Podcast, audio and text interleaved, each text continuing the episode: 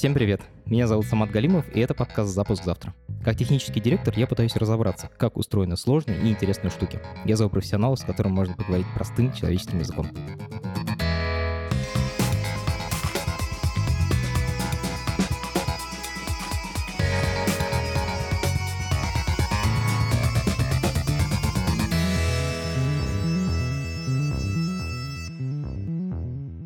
Сегодняшний эпизод про протезы для рук. Может показаться, что эта тема далека от технологий, но это не так. Современные протезы рук — это высокотехнологичные гаджеты, а процесс их производства во многом похож на стартап. Говорить я об этом буду с основателем и руководителем компании Моторика. Это ведущий производитель высокотехнологичных протезов рук в России.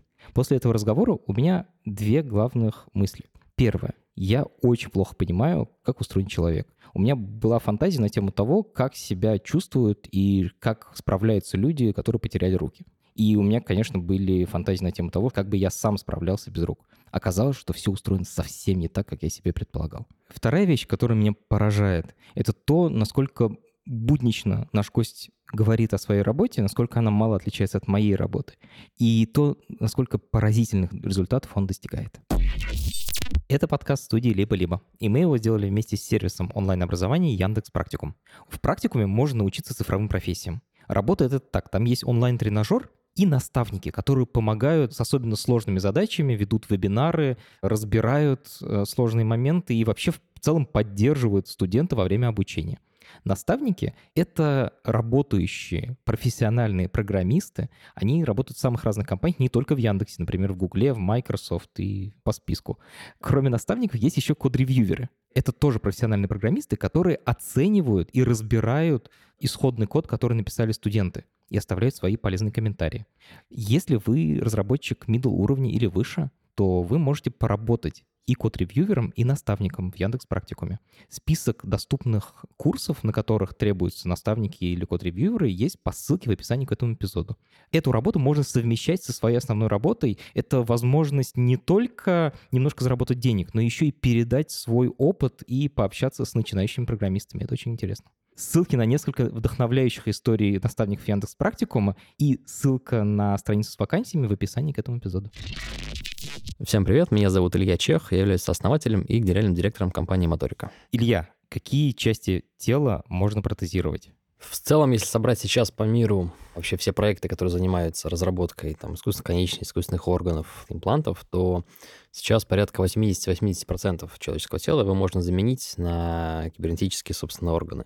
Это, ну, понятно, руки, ноги уже, в принципе, давно. Из там самого последнего это полностью автономное искусственное сердце, поджелудочная железа, печень, почки, искусственные легкие есть уже прототипы, щитовидная железа, сосуды, а, там даже а, отдельные элементы а, кровеносной системы тоже можно как бы выращивать, скажем так, и заменять на искусственные аналоги. Звучит как киберпанк. Да, но это все пока вот прям прототипы прототипы, то есть в рынке реально есть а, то, что можно себе условно установить, это различные инсулиновые помпы, но это не прямая замена поджелудочной, допустим, да, то есть хотя есть уже и прототипы прямой замены поджелудочной железы, и искусственное сердце, то есть это уже прям те вещи, которые регулярно проводятся операции даже в России, и а, это, соответственно, уже отработанная технология. Ну и, понятно, руки-ноги это уже становится такой банальностью, скажем так. Ну, не знаю, для меня э, заменить человеку типа руку или ногу — это совсем не банальность. Чем ты лично занимаешься? Ну, твоя компания. Наша компания Моторика, мы занимаемся разработкой протезов рук и интерфейсов для взаимодействия между телом человека, то есть нервной системой человека, и вот, собственно, протезами как такими электромеханическими внешними гаджетами, устройствами. То есть мы такие на стыке робототехники, медицины, нейрофизиологии. У нас очень такая многопрофильная команда. Есть и ребята, кто занимается такой фундаментальной наукой, инвазивной наукой с точки зрения интерфейсов, как правильно нам там распознавать э, биологические импульсы и превращать их в команды для протезов. Ну, есть просто инженеры-программисты, там, электронщики, конструктора, кто, собственно, создает все вот это в железе. Офигеть. Знаешь, я когда делаю там сайты приложения, мне всегда очень прикольно, когда это как-то проявляется во внешний мир. Например, я делаю приложение там, там Дайгутса, и там какие-то курьеры там довозят еду людям домой. Я думаю, нифига себе, вот типа мой, мой код типа в жизни. А тут прям ты говоришь интерфейс подключения к человеческому телу. То есть это настолько близко близко. Так что это меня прям... Сердечко, короче, начинает бить сильнее, когда я такое слышу. Давай пойдем сначала. Какие протезы вы начали делать первыми? Прямо исторически? Когда мы начинали проект, у нас в целом изначально не было цели делать из этого там стартап какой-то, да, или там, технологический бизнес. Мы начинали вдвоем с партнером, с Васей Хлебниковым, как такой некий, ну, хоббийный, может, проект, да, благотворительный проект. То есть я тогда занимался роботами, он занимался цифровым производством, и у нас была задача показать э, такие вот возможности промышленной трехмерной печати, что можно вот что-то придумать, какой-то девайс, да, и вот сразу увидеть его на человеке, да, то есть увидеть результат. Какой это год? Э, это был 13 год. Как раз только-только начинала масштабироваться 3D-печать как технология производственная, и мы плотно ей занимались, и э, нам нужно было, собственно, продемонстрировать а, возможности этой технологии. И мы выбрали на протезы как такой очень показательный кейс, именно показательный с точки зрения полезности, потому что до этого все, что там печаталось, это в основном всякие там фигурки, сувенирка, ну, в общем, что-то непонятное, бесполезное и прочее. И запустив этот проект, мы, собственно, начали погружаться немножко глубже вообще в рынок, да, в протезирование, что это такое, как это работает, какие вообще есть компании, какие технологии используются. И увидели огромный такой технологический гэп между, то есть разрыв между тем, как можно делать современные протезы. Вот, а я сам по образованию робототехник, то есть я прекрасно представляю там все современные технологии, которые можно использовать в этом. Вот Вася производственник был, он, собственно, понимал, как это можно делать быстро, дешево и кастомно, самое главное. Кастом, то есть это для каждого человека, чтобы было индивидуально. Угу. Индивидуально, да. И мы, соответственно, через полгода решили попробовать сделать из этого вот именно такой стартап. Начали мы, естественно, с таких самых простых вещей. Мы начали делать э, тяговые детские протезы. Ты сказал слово «тягловые протезы», и я так сразу думаю, значит, есть какая-то классификация протезов, и тягловые от чего-то отличаются. Тяговые. Что тогда было вообще? Какие есть типы протезов? Протезы, в принципе, делятся на четыре типа. Есть там, ну, первый тип — это косметические протезы, которые просто внешне имитируют руку. Второй тип — это рабочие так называемые протезы, то есть это, по сути, неподвижные протезы с различными насадками. Там можно там молоток поставить вместо кисти, отвертку, там еще что-то, ну, такие такие вот рабочие инструменты там для работы дома, там еще где-нибудь. Тяговые протезы — это протезы с подвижными элементами. А, они работают за счет мышечной силы человека. То есть когда есть сохранный сустав, допустим, кисть или локтевой сустав, и человек, сгибая его, приводит в действие, собственно, пальцы протеза, то есть выполняет схват за счет сгиба другого сустава выше уровня ампутации. А, вот, то есть тяговый он называется, потому что жим кистью происходит за счет тяг, которые фиксируются на там либо на плече, либо на плече другой руки, то есть там, опять же, есть разные схемы. Вот, но вся суть в том, что это чисто механические изделия, без электроники, без ничего, и вот они приводятся в действие за счет э, именно вот мускульной силы самого пользователя.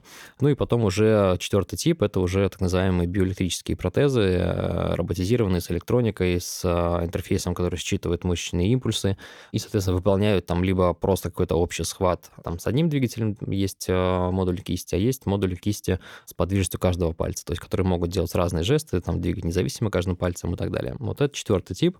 И мы, соответственно, когда начинали, мы пошли от, от меньшего к большему, скажем так, да, то есть не стали сразу тратить много денег и погружаться вот именно в роботизированные протезы, а решили сначала начать вот с самой проблемной аудитории, скажем так, да, то есть дети, то есть детских протезов до сих пор никто, кроме нас, в мире не делает на вот таком профессиональном системном уровне э, вместе с реабилитацией, там, с сервисом и прочее.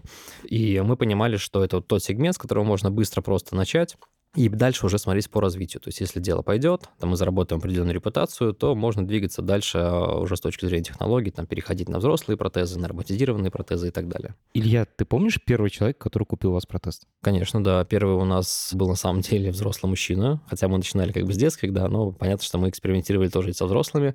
Потом мы убедились, что взрослым тяговые протезы не очень функционально ставить, и отказались в итоге на некоторое время от этой идеи. Почему не получилось? Почему не работает со взрослыми? Ну, это специфика тяговых протезов. У них получается, честно говоря, про протезы именно кисти, когда есть сохранный лучезапястный сустав и нет просто пальцев, по сути, да.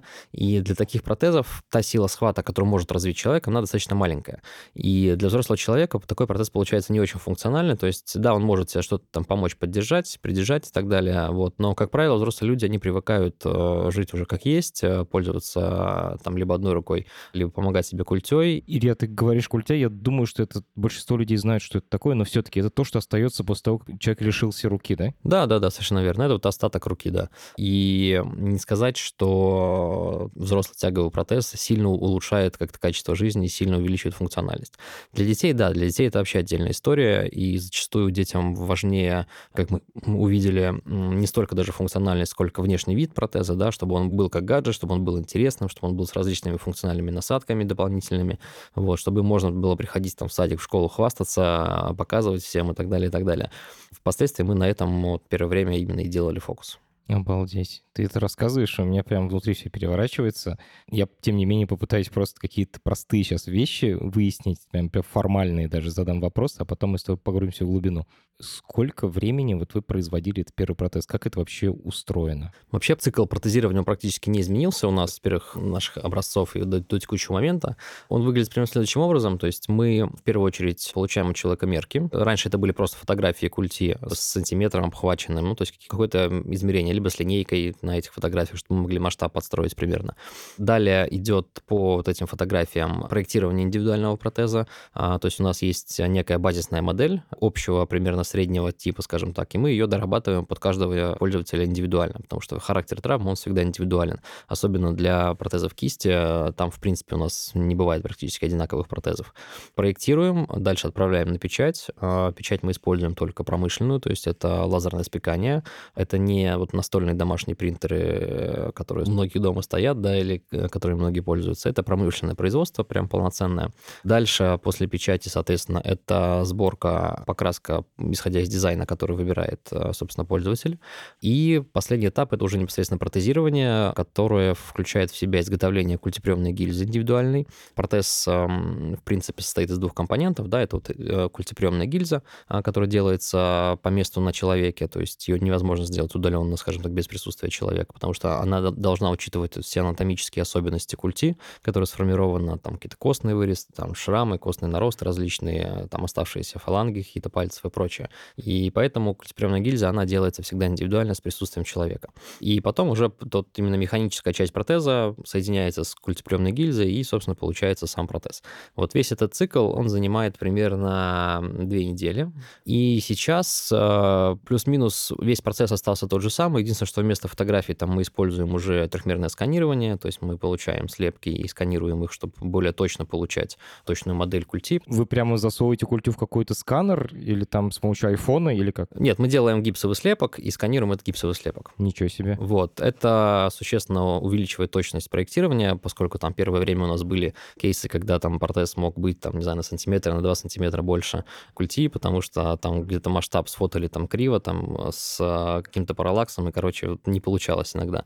Вот. Сканирование позволяет полностью убрать, собственно, любые ошибки именно в проектировании по размеру, скажем так. Ты сказал, что вот эти тяговые протезы подключают подключаются к ну, каким-то образом, я не очень понял, как коннектиться к тем мышцам, которые уже есть, и ты можешь управлять там какими-то манипуляторами, например, там механическими пальцами с помощью мышц, которые у тебя остались. То есть там бицепс напрягаешь, а пальцы типа сжимаются. Да, и мышцы управляют движением сустава. То есть, допустим, если есть охранная кисть, то ты просто двигаешь вверх-вниз кистью, ты, по сути, давишь на одну часть протеза, которая шарнирно соединена с другой частью протеза.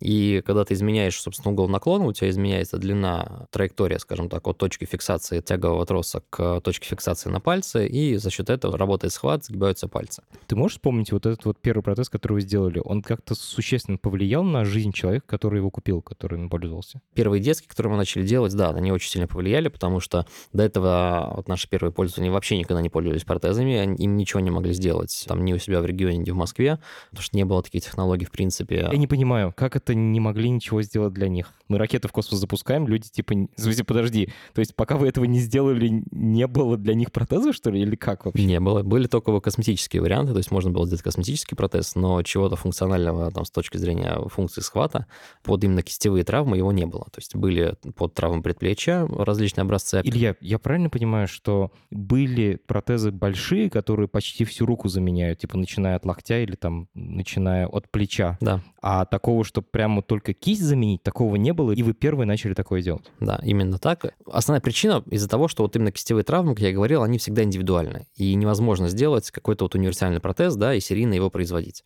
Из-за этого такие травмы, особенно детские, там ребенок каждый полгода, год вырастает из протеза, ему нужно менять его. Поэтому там даже в Германии ведущие мировые концерны, они не занимаются такими травмами, они не делают такие протезы, потому что это очень трудоемкий рынок с точки зрения вот такой ежедневной, там, ежемесячной работы с э, детьми. А у вас получилось это сделать потому, что вы делали 3D-печать, или почему у вас получилось? Там целый комплекс технологий, да. Во-первых, 3D-печать как такой основной производственный метод, который позволил быстро делать индивидуальные изделия. То есть в этом основное преимущество 3D-печати. Дальше это, собственно, какие-то элементы, связанные вот именно с э, новыми механизмами, с новыми материалами, э, с, там, с пружинами и так далее, и так далее. Именно какие-то конструкторские наши решения, которые позволили реализовать э, именно тот конструктив, который, собственно, позволяет выполнять вот этот функциональные схваты. Ну и там последний элемент — это именно такой, наверное, психологический подход к детям в том плане, что для них протез должен превратиться в гаджет. То есть он не должен быть вот таким безликим медицинским изделием, да, в, там, в косметической оболочке. Это должно быть яркое изделие, вызывающее внимание, там, привлекающее внимание. И вот этот подход там с точки зрения позиционирования, что там ребенок станов, превращается из инвалида в киборга и становится супергероем, как бы это повлияло ничуть не меньше, чем а, в целом появление этой допечати. Илья, ты когда говоришь о том, что ребенок из инвалида превращается в киборгу, меня не понимаю. С одной стороны, мне хочется плакать, а с другой стороны, я просто охреневаю от того, что вы, типа, придумали, что с этим можно сделать такое, что ребенок реально... Ну, у меня трое детей, типа, я представляю себе, как они радуются, и, типа, в их мире это вообще все по-другому. В общем, огромный респект. Да, это совершенно меняет жизнь там ребенка и родителей, и э, очень много кейсов, когда ребенок не ходит в школу, его там постоянно обижают, дразнят и так далее, он получает протез и становится просто суперзвездой места. Так, я просто боюсь, что в это сейчас провалюсь свои какие-то эмоции, поэтому я буду продолжать задавать только формальные вопросы. Давай, давай. Сейчас вы продолжаете делать тяговые протезы или уже как тут какие-то другие? Вот ты сказал, что есть четвертый какой-то био... Бионические, биоэлектрические, там много названий у них разных. Сейчас, на самом деле, мы делаем разные. Глобально они делятся на два типа. Это также тяговые и, вот, собственно, бионические. Про бионические протезы, чем они отличаются от тяговых? Бионические протезы — это, собственно, протезы с э, электроникой, с аккумулятором, с двигателем, двигателями, и интерфейс, который управляет такими протезами, он называется электромиографический интерфейс, то есть он работает за счет электрической активности в мышцах, когда они пытаются выполнить какое-то движение пальцем, да, или какой-то более глобальный жест. Даже если у человека нет руки, да, и он пытается подвигать, допустим, там мизинцем или большим пальцем, мышцы все равно пытаются, сохранные мышцы, они пытаются выполнить это движение, даже если, не, собственно, они понимают, что руки нет. Ну, точнее, они не понимают, им мозг дает команду, и они пытаются, собственно, это сделать. И вот мы разрабатываем специальные датчики, которые касаются кожи в том месте, где проходит эта мышца, отвечающая за то или иное движение. И, соответственно, эти датчики считывают электрический потенциал, который возникает на поверхности кожи, когда вот, собственно, мышца пытается сократиться и выполнить это движение. То есть ты не подключаешься напрямую, я просто, когда ты говоришь электрический интерфейс, и там интерфейс к нервной системе, я себе представляю такое, что ты берешь, типа, нервное волокно и к нему как-то подключаешь провод и, типа, считываешь сигнал напрямую. Это мы тоже сейчас уже делаем, но глобально, соответственно, это поверхностные датчики, то есть они без живления, безоперационные. Самый-самый простой базовый интерфейс. Он не позволяет там, допустим, считать движение отдельно каждым пальцем, да, то есть мы не можем считывать мелкую моторику через такой интерфейс. Но он позволяет считывать несколько крупных макродвижений, допустим, там движение кисти вверх-вниз, это там сжим в кулак какой силовой. Вот эти вот э, напряжения мышц мы можем считывать через поверхностный интерфейс достаточно точно. Илья, это опять же считывается напряжение мышц, которые еще сохранились. То есть реально живые мышцы, да. но тебе уже не обязательно их реально сжимать, ты просто думаешь о том, что их сожмешь. Или как это работает? Ты думаешь, что ты сжимаешь, допустим, кисть в кулак, мозг дает команду мышцам, собственно, сжать кисть в кулак, и они пытаются ее сжать. Даже если кисти нет, они все равно пытаются, собственно, команду от мозга выполнить. А это называется фантомное движение. И а, вот мы, собственно, вот это намерение, попытку мышц, скажем так, сделать это движение, мы вот это, ее и считываем. Такой у меня есть вопрос. Как протезы держатся на теле? Потому что ну, это может как-то глупо звучать, но при этом, с одной стороны, чтобы не слишком сильно сжимал, с другой стороны, чтобы не падал. Как это вообще устроено? Вот они как раз держатся за счет культиприемной гильзы, которая делается индивидуально, да, и основная задача вот техника протезиста, то есть это человек, который, собственно, профессионально занимается тем, что он изготавливает культиприемные гильзы, его задача э, сделать такую гильзу, которая бы, с одной стороны, сидела достаточно плотно, а с другой стороны, человек мог ее снять на ночь, там, да, чтобы протез, э, не спать в протезе и так далее, чтобы это было съемное, но при этом хорошо держалось. И там, опять же, очень много разных техник, как это делается. Самые такие классические, это когда, допустим, для протезов предплечья делается гильза, которая цепляется за косточки чуть выше локтевого сустава, то есть там есть так называемые мыщелки, за которые можно зацепить как будто протез. Культя будет высовываться из протеза только при определенном угле. Вот если руку, допустим, выпрямить, то она будет очень крепко держаться на нем. Илья, можешь, пожалуйста, описать, чтобы я себе представил просто перед глазами, как это выглядит? Ну, то есть это повязка, это с чем можно сравнить? Ну, наверное, самая близкая такая аналогия — это кроссовок не на шнурках, да, а на какой-то вот липкой застежке условно, да. То есть ты одеваешь кроссовок и как бы затягиваешь его и там условно кроссовок держится за счет вот э, формы там ноги, да, то есть там э, под углом, там э, пятка и так далее, и, собственно, упирается за косточки разные. И здесь то же самое, то есть выше локтевого сустава есть две косточки, за которые упираются, собственно, упирается гильза протеза. Вот, это такая сейчас самая распространенная технология, скажем так. И второе крупное решение, скажем так, это так называемые силиконовые лайнеры, то есть это, по сути, на культю накатывается носок силиконовый, который вот именно за счет, за счет того, что это силикон, он создает вакуум между культей и, собственно, материалом, и его просто стянуть, скажем так, с культи невозможно. То есть его нужно вот прям брать за кончик и скатывать. А, понятно. Это вторая технология. В этот силиконовый лайнер на торце вшит специальный металлический штифт, через который именно вот основная конструкция протеза крепится вот к этому лайнеру. И здесь удержание происходит именно за счет того, что лайнер создает такую вакуумную прослойку между культей и, собственно, собой. Мне так теоретически, в принципе, вроде все понятно, но очень хочется историй. Вообще, почему люди теряют руки? Основная причина — это, на самом деле, врожденное недоразвитие, то есть где-то около 75-80% всех случаев — это врожденные аномалии генетические. Там, опять же, причин может быть э, очень много. Это и экология, и просто рандомные мутации, и стрессы могут повлиять на это в процессе. То есть там ну, нету даже данных, вот, что именно прям вызывает это. Да? У нас есть, допустим, ребята, близкие родственники, у которых э, у обоих родились два парня без рук, они жили в в районе Чернобыля, допустим. То есть это тоже может влиять. И точных данных там, вот, что именно влияет, нет. И самое главное, нет какой-то вот прям корреляции, скажем так, а, что вот в одном регионе таких людей рождается больше, чем в другом регионе. То есть это некая просто статистическая, там, генетическая ошибка, которая, собственно, вызывает это. И остальные, там, вот 15-20% это, соответственно, уже различные травмы, там, либо производственные у взрослых, либо бытовые, там, у детей, у взрослых. Бывают там аварии различные тоже происходят. Очень часто это это петарды, там вот после новогодних праздников много таких случаев, там и обморожения, и много чего. Но основное, вот прям 75% примерно, это именно врожденные.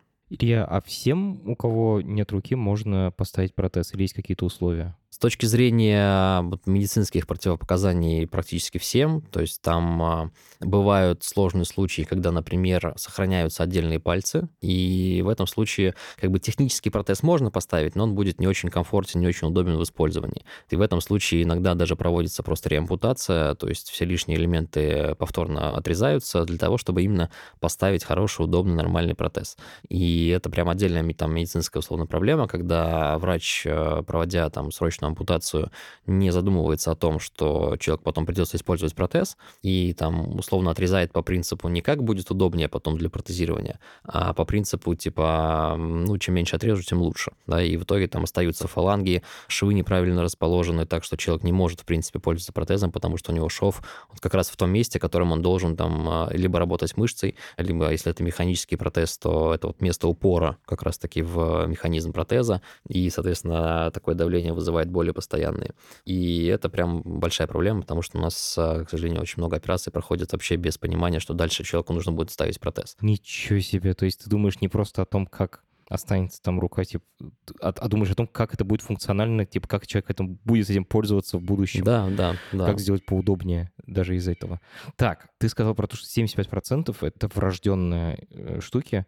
И раз это человек с этим рождается, в каком возрасте лучше всего ставить такие протезы? Здесь, э, опять же, на самом деле мнения расходятся, скажем так, но глобально есть два мнения. Первое мнение, которого мы придерживаемся, то, что необходимо изготавливать функцион... именно функциональный протез с максимально раннего возраста.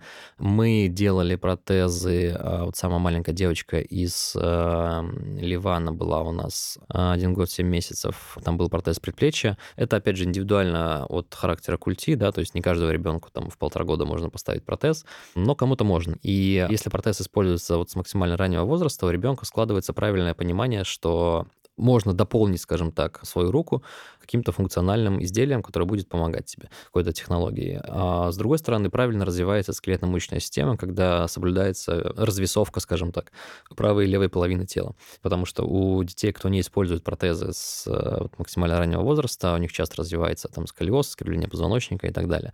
Именно из-за того, что там одна сторона тела тяжелее другой.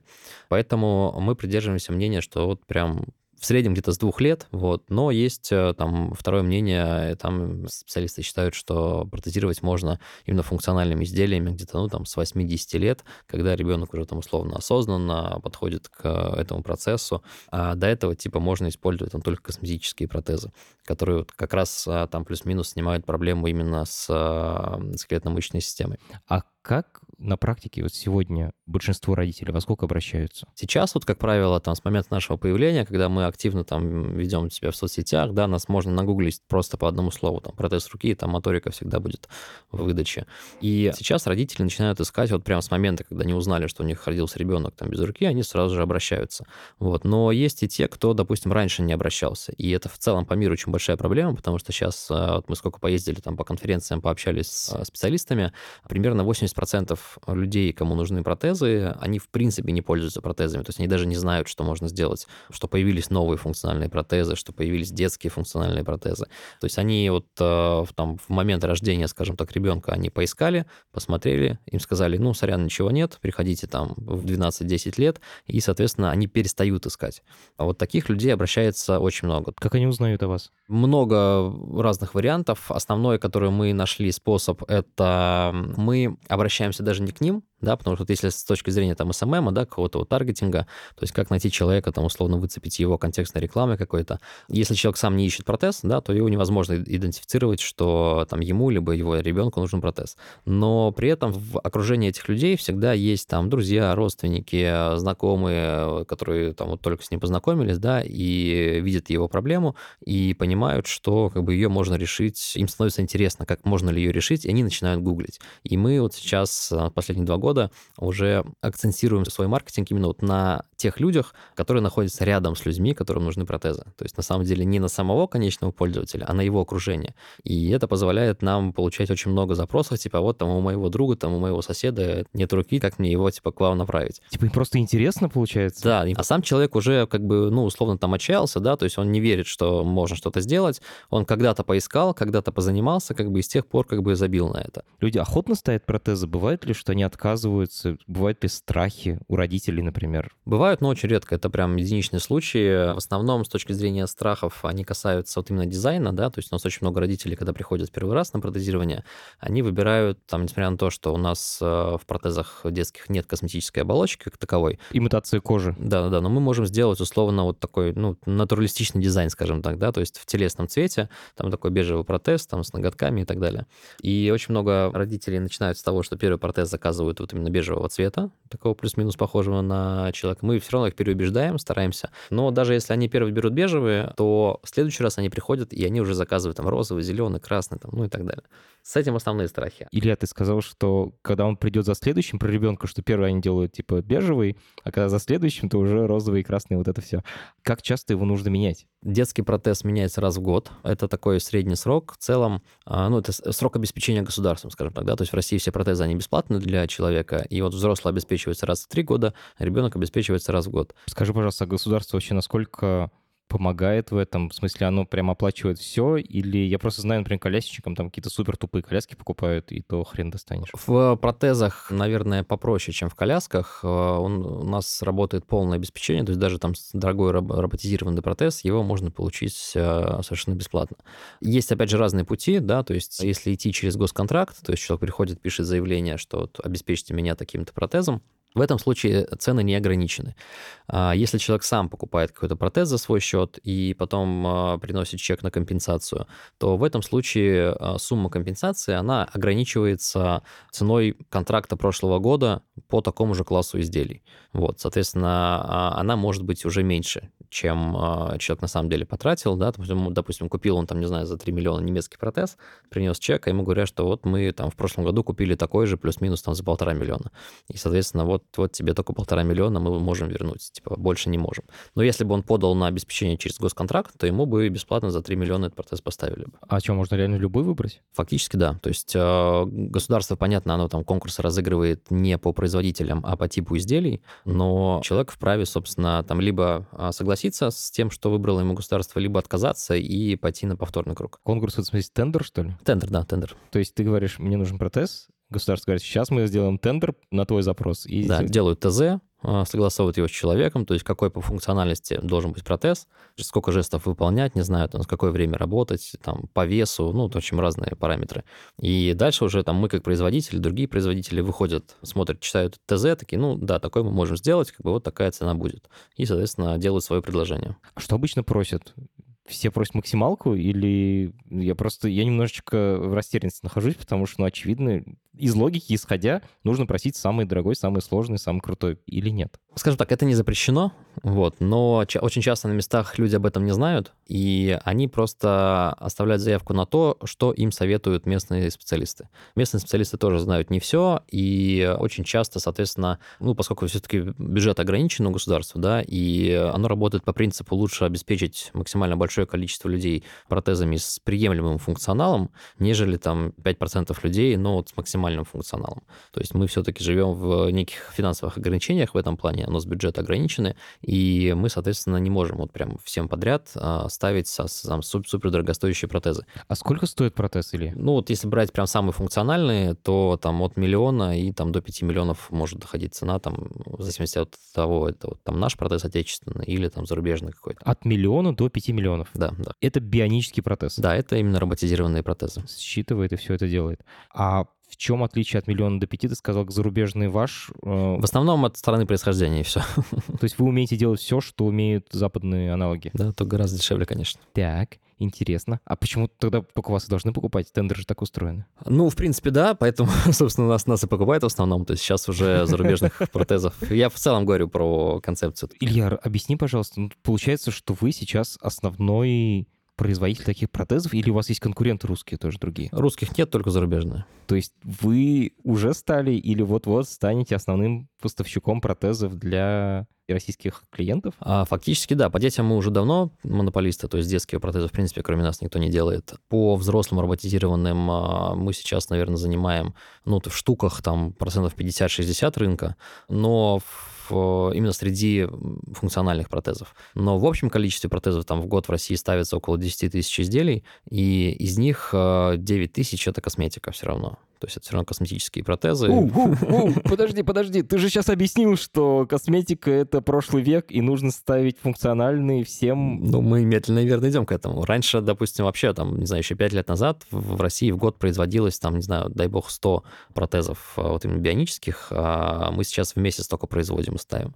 То есть мы постепенно развиваем это, да, то есть, ну, невозможно, к сожалению, это все-таки изделие гораздо более дорогостоящее, нежели косметический протез, да, и государство не может там в один год потратить потратить условно там 100 миллионов рублей на все протезы, а в следующий год, вот как мы пришли, появились такие и, и говорим, да, а теперь мы будем тратить 1 миллиард, потому что мы вот, собственно, всем поставим роботизированные. А сколько в России нужно протезов? А, общая потребность, а, она оценивается где-то в 30-40 тысяч изделий в год. Точно она не посчитана никем, никак. Не знаю, возможно ли это, в принципе, посчитать ее. Причем эта проблема в том числе мировая. Мы недавно были на выставке во Франции, там с местными чиновниками тоже общались, и мы такие, типа, ну сколько у вас вообще потребность-то? Ну, мы не знаем, там, что-то около там 10-20 тысяч, наверное, плюс-минус. Я все-таки в некоторой растерянности нахожусь. Во-первых, число. 30 тысяч протезов в год нужно в России. А устанавливают, ты сказал? Устанавливают, ну, от 8 до 10 тысяч примерно. А что делают остальные 20 тысяч? Ничего, привыкли жить как есть. Я об этом и, собственно, и говорил. То есть это как раз та проблема, с которой мы боремся. То есть у нас, на самом деле, это вот там с точки зрения, там, не знаю, бизнеса и маркетинга, да, основной конкурент — это не какой-то там немецкий производитель. Это отсутствие протеза, это привычка жить без протеза. Это основной конкурент. И наша задача, собственно, как раз за счет новых технологий, за счет нового дизайна, за счет позиционирования, что ты не инвалид, а киборг и так далее, и так далее, как раз-таки привлекать тех людей, которые привыкли жить без протеза, и мы пытаемся в том числе там дизайн какими-то элементами создавать для них дополнительную ценность. Например, у нас а, там, не знаю, процентов, наверное, 15 клиентов, которые к нам приходят, они приходят не за функциональным протезом, они приходят именно за аксессуаром. То есть им нужен аксессуар, там, чтобы ходить на вечеринки, не знаю, на работу, там, в школу и так далее, и так далее. И это те люди, которые как раз раньше не пользовались, в принципе, им не нужен протез с точки зрения функциональности, но они посмотрели там и там сделали протез одной девочки, был инкрустирован, там было около 6 тысяч кристаллов Сваровски на этом протезе. А, то есть вот прям весь протез, просто вот такой кристаллик блестящий. Вот. И мы, естественно, все публикуем, там фоточки показываем, там видео показываем и так далее, и так далее. И люди начинают приходить вот именно за таким. То есть, блин, я тоже хочу крутой аксессуар себе. Пофигу, что он мне не нужен как именно функциональный протез, но он мне нужен как крутой, я буду всем его показывать. Меня голова сейчас кружится, я не понимаю, как такое может быть. Может быть, тогда я что-то не понимаю принципиальное. Мне казалось, что если у меня не будет руки, то мне будет неудобно ну, просто двери открывать и вот это все. Это очень сложно понять, да, людям, у которых две руки. Ну, объясни, пожалуйста. Это сила привычки. То есть, на самом деле, даже если посмотреть на то, что ты делаешь рукой в течение дня, да, то примерно около 80% всей функциональности твоей — это вот такой, знаешь, обычный схват в щепоть. То есть э, почему самые распространенные протезы роботизированные, это вот именно протезы, которые делают один схват, либо вообще вот в Америке самый распространенный протез в Америке — это крюк который просто вот как щупать что-то вот берет, просто что-то зажимает между. Так, ты показываешь движение пальцами, поэтому нужно да, да, да. проговорить. Берете большой палец, средний палец, например, и или указательный, и просто щипаете что-то. Да, да. И вот, вот этим движением можно выполнить, ну, практически все операции, которые там шнурки завязать, чай попить, еду приготовить, там одеться, раздеться и так далее. Там даже пуговицы застегнуть, там э, вышивкой заниматься, там рисовать. То есть все можно выполнить, научиться выполнять вот именно одним вот этим жестом. Илья, вот тут очень важный момент если поставить бионический протез, то это увеличивает как-то принципиальное качество жизни? Или это все-таки в первую очередь красивый аксессуар и возможность понтануть, что я теперь киборг? У разных людей разная ценность. Для тех, кто уже привык к функциональности одной руки, для них это скорее аксессуар. Да, там самый яркий случай, там, а, если человек, допустим, всю жизнь был правша, да, потерял правую руку, три года не пользовался протезом, переучился на левую руку, там все делать, там писать, есть и так далее, то если он поставит самую функциональность протез там за 5 миллионов рублей там зарубежно, который будет каждым пальцем двигать, все равно он все будет делать левой рукой потому что протезы пока еще очень сильно ограничены технологически именно вот с точки зрения ловкости, с точки зрения мелкой моторики. То есть мы не можем независимо подвигать каждым пальцем отдельно, допустим, да, это все все равно заранее запрограммированные жесты, которые нужно настроить, которые нужно переключать. Э, очень часто это неудобно делается, поэтому все равно он будет делать все вот именно здоровой рукой. Обалдеть, вот теперь мне становится яснее. То есть это вопрос привычки на самом деле. Да, да, привычка это прям правит миром. Дорогие друзья, напомним, наши эпизоды выходят каждую неделю по четвергам. Еще каждые две недели по вторникам у нас выходит эпизод с сотрудниками Яндекса. Например, мы разобрались в том, как устроен поиск в интернете или интернет-реклама. Эпизоды доступны всем, так что подписывайтесь на наш основной канал и слушайте. Еще у нас есть бонусные эпизоды, которые доступны только подписчикам за деньги. Они выходят каждые две недели по пятницам. И завтра выйдет дополнительный эпизод тоже про тему протезов, но который смотрит на эту тему совсем с другой стороны. Подписывайтесь и слушайте. Еще одна штука, которая меня поразила, это то, что в России больше никто не делал функциональных протезов, кроме вас. Я правильно тебя понял? Были разные попытки, там и государство запускало разные там программы поддержки, там и РКК «Энергия» делала, и там разные институты пытались сделать. Э, ну, в Союзе все это было, понятно, то есть все протезы. Даже вот первый интерфейс электромиографический был в Союзе придуман в 57 году. Сделан первый протез именно вот биоэлектрический э, с интерфейсом считывания с мышц. Вот. Но потом все это было, собственно, вывезено в Германию, там запатентовано, и потом сюда ввезено уже в качестве продуктов. А, погоди, сейчас голова взорвется. Серьезно, Советский Союз? Это, это как этот обычно рассказывают, типа, вот, Великий Советский Союз, все придумано, потом на Западе сделано. А это реально такая история? Классическая история, да, да. То есть с 90 90-х годов протезы в России именно вот роботизированные, бионические, они в принципе не делаются. А, были несколько подходов, там сотни миллионов рублей вкачивались в ту же энергию космическую. РКК энергия — это чуваки, которые ракеты в космос запускают. Да, они занимались очень плотно в 80-х, 90-х протезами. Пытались наладить производство, разработку, но в итоге да, у них сейчас все, что есть, это вот именно тяговые там всякие механические, косметические протезы. То есть роботизированных протезов они не делают, хотя попытки были. А здесь, опять же, очень много факторов, и в том числе, когда у нас пытались делать такие протезы, приходил немецкий конкурент, а, основной концерн, он называется вот, вот Тобоган, и просто давил ценой. То есть он, ну, он существенно мог работать себе в минус на российском рынке для того, чтобы выдавить просто всех конкурентов. Вау. Самый яркий пример была российская компания отечественная, ну, она сейчас есть, она просто немножко другим занимается, она сейчас больше там электростимуляции, индустрии красоты, скажем так. Вот, но они до этого делали тоже биоэлектрические протезы, вот самые простые, с одним схватом. И они запустили их на рынок, сделали их дешевле немецких, потом пришел, собственно, конкурент, уронил там, в два раза практически цену своих самых базовых протезов. Ну и все такие, блин, ну вот есть немецкий по такой же цене, зачем российский покупать? А как вы выжили? А мы выжили за, за счет того, что мы, во-первых, я говорил, начали делать детские протезы, которых нет ни у кого в мире. Сейчас продаем протезы в Индии, и наши детские протезы в Индии продают от Табок. У них там есть 27 клиник, и они в этих клиниках ставят наши детские протезы. Обалдеть. А потом мы сделали роботизированные такие же протезы, но в дизайне. То есть у Табока нет дизайнерских протезов, у них есть только косметические, ну вот в косметической оболочке. То есть кристалл Сваровский вы тоже придумали ставить первыми? Типа того, да. И на самом деле мы стартанули в тот момент, когда это был там 13-14 год, когда вот началась вся эта шумиха там с импортозамещением, там, с отечественными производителями, поддержкой и так далее, и так далее. То есть мы на этом тоже поиграли, естественно.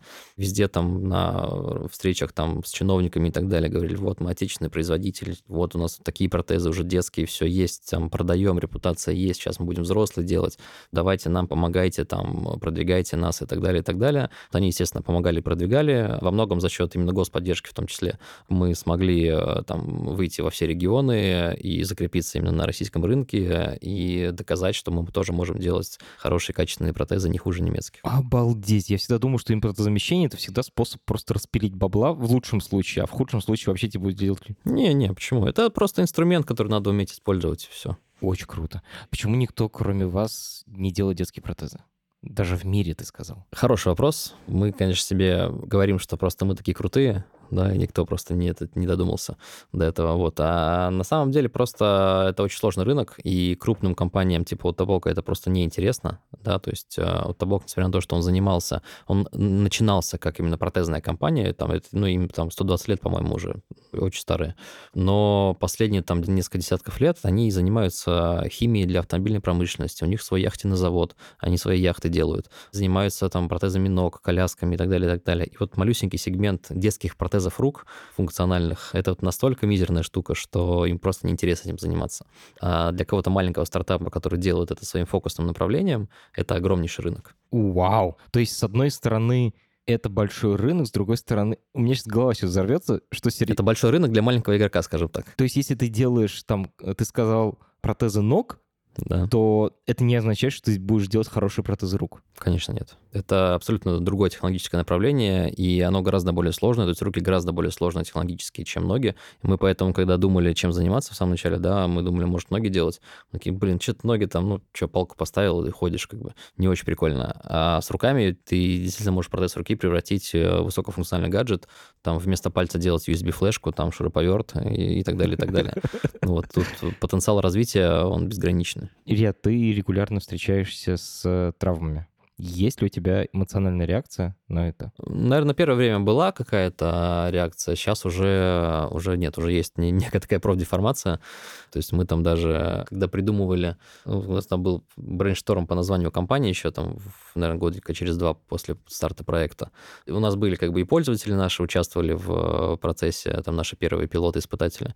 Вот мы, мы сейчас дружной командой сидели, выбирали название, и там такие варианты были, типа там, знаешь, о, культяпка и так далее. То есть вот мы всегда считали и считаем, и в целом наши пользователи это поддерживают, что элемент жалости, его нужно искоренять прям сразу же. Потому что, как я часто там, если на конференциях выступаю, то я там рассказываю, что сейчас эти люди, они считаются инвалидами, да, но вот с помощью наших технологий, там и технологий в будущем, которые будут развиваться, люди с такими протезами, имплантами, модификациями, они станут доминирующим, скажем так, видом на планете. И э, все мы так или иначе будем использовать различные импланты и будем такими киборгами. И это неизбежно, это следующий технологический этап эволюции человека. В итоге я прихожу к тому, что там нас потом сожгут на костре за то, что мы делаем, за то, что мы настолько изменим человечество, что оно просто будет уже не просто биологическим видом, скажем так. Знаешь, я собирался тебе задать вопрос, но потом постеснялся просто, потому что во всех фильмах в этих фантастических показывают, что, мол, искусственные органы, искусственные конечности будут лучше, чем обычные. Обязательно будут, это неизбежно. Насколько быстро это развивается? Ну, подожди, ты так говоришь уверенно, а я, типа, ну, то, что ты сейчас описываешь, вот люди даже не берут их, потому что, ну, удобнее другой рукой оставшейся делать. Насколько быстро это развивается? Очень быстро. Я думаю, что в следующие 20-30 лет, то есть уже на нашем веку, мы увидим протезы, которые не будут уступать обычно здоровой руке. За счет чего происходит э, развитие? Это софт улучшается? Это какие-то новые материалы? Почему так? Это очень комплексное развитие скорее даже в первую очередь это материалы и э, софт с точки зрения да, искусственного интеллекта. Основная сложность сейчас, вот, чтобы добиться этого, это понимание физиологии, в принципе, человека и понимание, как соединить нервную систему человека и, условно, машинный интерфейс. Мы, допустим, в, декаб... в начале декабря буквально вот у нас закончился э, исследовательский проект на Дальнем Востоке. Мы делали первые в России операции по вживлению электродов для вызова сенсорного ответа, так называемого. То есть мы заставили человека чувствовать, как он берет протезом разные предметы. И он мог точно определить, какого размера предмет он берет, мягкий это предмет или твердый это предмет и так далее, и так далее. То есть мы уже сейчас проводим эти операции, мы вживляем электроды и можем вызывать вызывать у человека ощущения, то есть как он протезом берет разные предметы. Это вот такие вот первые-первые шаги наши в этом направлении. И здесь пока что есть э, большие ограничения с точки зрения именно материалов, которые могут в теле человека находиться длительное время и взаимодействовать э, вот именно через электрические сигналы с нервной системой. Чтобы не было отторжения, да? Да-да-да, да. Но это вопрос на самом деле решится. Я думаю, что в следующие 10 лет появятся такие материалы, и э, такие импланты станут повсеместными. Обалдеть. Мне очень интересно про подключение к нервам. Ты сказал, что вы уже проводите такие операции. Это тоже вот вы на острие, или это на Западе тоже делают, и это такое уже стандартное? Ну, это можно сказать, что мы на острие, потому что на, в целом в мире, наверное, там всего 3-4 коллектива, которые делали это раньше, либо продолжают делать это сейчас. А коммерчески это очень далекая история, то есть это там не в следующие там, 3-4 года будет реализовано именно коммерчески, потому что это очень длительный процесс регистрации, клинических испытаний. Подожди, ты говоришь о клинических испытаниях регистрации, а я спрашиваю, вы что, реально можете взрезать человека, вставить ему провод в нерв и, да, можем, конечно. и, и зашить, и оно будет нормально... Конечно, будет. Технологически это уже готово все. Технологически здесь ничего даже придумывать не надо. Подожди, Илья, я понимаю, что человек на операционном столе лежит, и вы ему подключили эту штуку, и она работает. А да. что он после этого может встать и пойти и там заниматься своим? Причем ему вживляется стимулятор полностью беспроводной, он подшивается под э, грудную мышцу, потом зашивается этот участок, и человек просто может там бегать, прыгать, проходить рамки металлоискателей, правда, жужжать будет постоянно. И протез по беспроводному соединению подключается к этому стимулятору, и в момент касания протеза предмета датчики отправляют информацию, что нужно простимулировать определенный участок нерва определенным электрическим током для того, чтобы человек почувствовал, что он к чему-то прикоснулся. Как бы технологически мы это уже сделали. Здесь ничего, никакого rocket science нету, скажем так. Ты рассказываешь о технологии из фантастических фильмов и говоришь, ну, никакой rocket science в этом нет. это немножечко, знаешь, не совпадает. Ну, как бы, да. Просто это в повседневной жизни это не видно, это мало где там показывается, высвечивается и так далее. Если этим не заниматься, то действительно это звучит как там прям вау какой-то. Я потому что слышал о нейролинке, вот там, где Илон Маск пытается подключиться к мозгу, но у вас гораздо более применимая штука. Да, у нас более простая, это более простая технология, она достаточно давно уже используется на самом деле. Там еще очень много нюансов с точки зрения того, правильно локализовать вот эту зону чувствительности на нерве, то есть какой участок нерва стимулировать, какими параметрами. Это все подбирается индивидуально по человеку. То есть у нас было два испытуемых, и у них были достаточно различные параметры с точки зрения стимуляции, с точки зрения того, где стимулировать вообще. То есть мы разные места пробовали, к разным сегментам нерва подключали стимуляцию, и э, реакция была очень разная. Поэтому это все очень индивидуально, но да, технологически это более чем возможно. У меня сейчас слезы наворачиваются, потому что это вот один конец спектра, а другой конец спектра — это то, что 30 тысячам людям нужны протезы, а делают всего 10. Да, ну такие чувствующие протезы — это все-таки очень дорогостоящее удовольствие. А сколько стоит такой протез, который умеет чувствовать? Ну вот если собрать все компоненты, то есть это электроды, стимуляторы и сам протез, то это где-то около 4 миллионов. Рублей? Да. Ну, я сейчас посмотрел в окно, у меня машина проехала дороже. Да, а да, рука появляется, которой не было. Знаешь ли, этот вопрос, он еще более актуален, когда мы начинаем чувствовать и когда вживляется что-то в тело. Но даже у обычных бионических протезов есть мозги. То есть есть какой-то софт, который э, там считывает напряжение мышц и какие-то команды дает. Я, как человек, который программирует, знаю, что в любом софте есть баги но когда мой софт не работает, там, я не знаю, ты песни можешь прослушать, а у тебя рука может начать дергаться. Как вообще с этим быть? Как с таким софтом? Бывает такое? Расскажи. Да, у нас там как-то даже снимала девочка одна, пилот наш для ТикТока себе видео. Но оно, конечно, было постановочное, но вот такое может, может реально быть. Там, короче, типа стол на кухне, лежит протез, э, вот такой высокофункциональный с каждым пальцем на столе. Рядом нож лежит с протезом. И рука, типа, сама по себе к этому ножу тянется, так вот по чуть-чуть. Перебирает по столу каждым пальцем и, типа, двигается к ножу. Вот. Она управляла им дистанционно просто, вот, но, в принципе, технически такие баги невозможны. И когда мы только начинали делать такие протезы, они у нас, собственно, были тоже, потому что были ложные срабатывания. А это часто бывает, допустим, от электрических наводок, да, когда телефон начинает рядом с протезом звонить, у тебя идет наводка на датчики, и они воспринимают это именно как э, управляющую команду. Напряжение мышц. Да, вот сейчас мы это уже все, понятно, избавились, изолировали все это, вот, но первые, когда мы только-только научились это делать, э, там было достаточно много таких багов. Как вы от них избавляетесь? Есть какой-то специальный процесс или как? Нет, это просто методичная работа по отлову багов. То есть случается баг, мы смотрим, из-за чего он случился, фиксим, случается следующий, фиксим. Все, все по классике. А, представляю себе баг-репорт, у меня рука дергается, когда там что-нибудь происходит. Ну да, у нас есть пилоты-испытатели в штате, которые, собственно, этим и занимаются. Что мы все, все новые апдейты, новые протезы сначала ставим на них, они с ними гоняют, пишут нам баг-репорты потом, типа там протез там сам начал сжиматься, разжиматься и так далее, и так далее. И это их, собственно, э, задача вылавливать максимально вот такое количество багов. Ты сказал, что вы начинали это как такую техническую демонстрацию того, что вообще возможно сделать с вашими производственными процессами, а теперь бизнес. А можешь назвать, сколько вы на этом зарабатываете? Это вообще прибыльно? Ну, это не так прибыльно, как хотелось бы, или как шаверме торговать. Вот, но тоже достаточно. То есть в целом у нас сейчас компания стоит около миллиарда. А это вот именно Рублей. с точки зрения, да, венчурного, э, венчурного инвестирования, скажем так. В среднем, а, там, ну, в прошлом году а, у нас выручка была где-то 130 миллионов плюс-минус, сейчас точно не помню уже. В этом году мы планируем вырасти где-то в два с половиной раза по итогам декабря посмотрим. Ты сказал, что венчурная оценка. У вас есть венчурные инвестиции? Конечно, да. Мы как изначально развиваемся как венчурная компания, как стартап. То есть на создание компании мы уже привлекали инвестиции после там первых двух лет э, развития за свой счет. И в 2019 году мы, собственно, привлекли инвестиции уже на масштабирование международное, на research по международным рынкам и на доработку продуктов до выхода на международные рынки. И следующий раунд мы планируем в этом, в следующем году, получается, в конце 2022 года уже именно на инвазивные исследования, на там, отчисления, на электроды и прочее. Это как раз те процессы, которые чувствуют. Да. А инвесторы русские или западные? А сейчас у нас русские инвесторы, да, это Российский фонд прямых инвестиций и Дальневосточный фонд высоких технологий. Это, ну, такие получастные, полугосударственные. Слушай, у меня сегодня эпизод, в котором ломаются все шаблоны. Импортзамещение оказалось полезно. Государственные фонды оказалось не просто разбазаривать деньги. Но меня поражает больше всего другое. То, как, на каком чиле ты все это рассказываешь. Типа, ну, это обычно технические моменты, типа, это чинится, там, типа, без руки, зато с крюком. Все, к чему я привык, либо смотреть, типа, о, это космические технологии, или думать, господи, какая жуть, для тебя это все какой-то просто рабочий момент. Да, это, наверное, у каждого стартапера с опытом это приходит, когда ты любые сложности, там, проблемы не воспринимаешь их как что-то прям суперсложное, но и при этом какие-то реальные достижения ты не воспринимаешь как какие-то супердостижения. То есть это, ну, окей, получилось, да.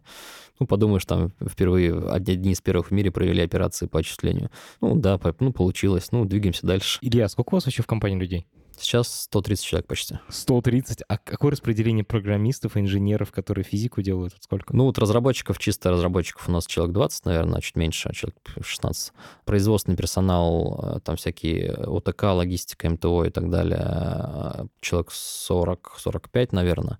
Там дальше уже продавцы, менеджеры, маркетологи, продукт-менеджеры, э, всякий административный персонал и так далее. Кайф. И, конечно, МТК, еще какие-то слова там были, я не понял, но... МТО, ну, материально-техническое обеспечение, то есть проверка качества, доставка, логистика, это вот эти вот все истории. Илья, финальный вопрос, который я задаю всем гостям.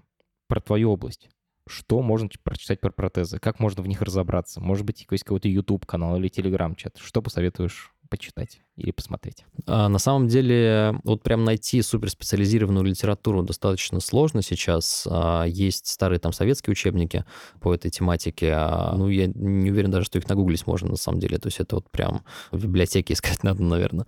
Сейчас самое передовое, что можно почитать, и самое понятное, это на самом деле научные публикации, различные научные статьи. Опять же, только на английском языке, на русском искать бесполезно. Какая лучшая статья, в которой ты запомнил? Самое интересное, это, наверное, было как раз-таки вот последние исследования, связанные с отчислением а, протезов, откуда мы брали, соответственно, частично теоретическую базу для, собственно, и нашей работы. И там ребята тоже занимались тем, что они вживляли в периферические нервы электроды и, по сути, также экспериментировали, как правильно стимулировать, что стимулировать, чем, какие типы электродов использовать. Таких статей, собственно, по разным направлениям. Очень много статей, кстати, по искусственному интеллекту в протезах. Прямо по последние несколько лет это мейнстрим, и там все пытаются взять вот классический электромиографический интерфейс, размножить его, скажем так, да, то есть сейчас в протезах используется, по сути, два датчика всего, то есть два канала на крупные сегменты мышц.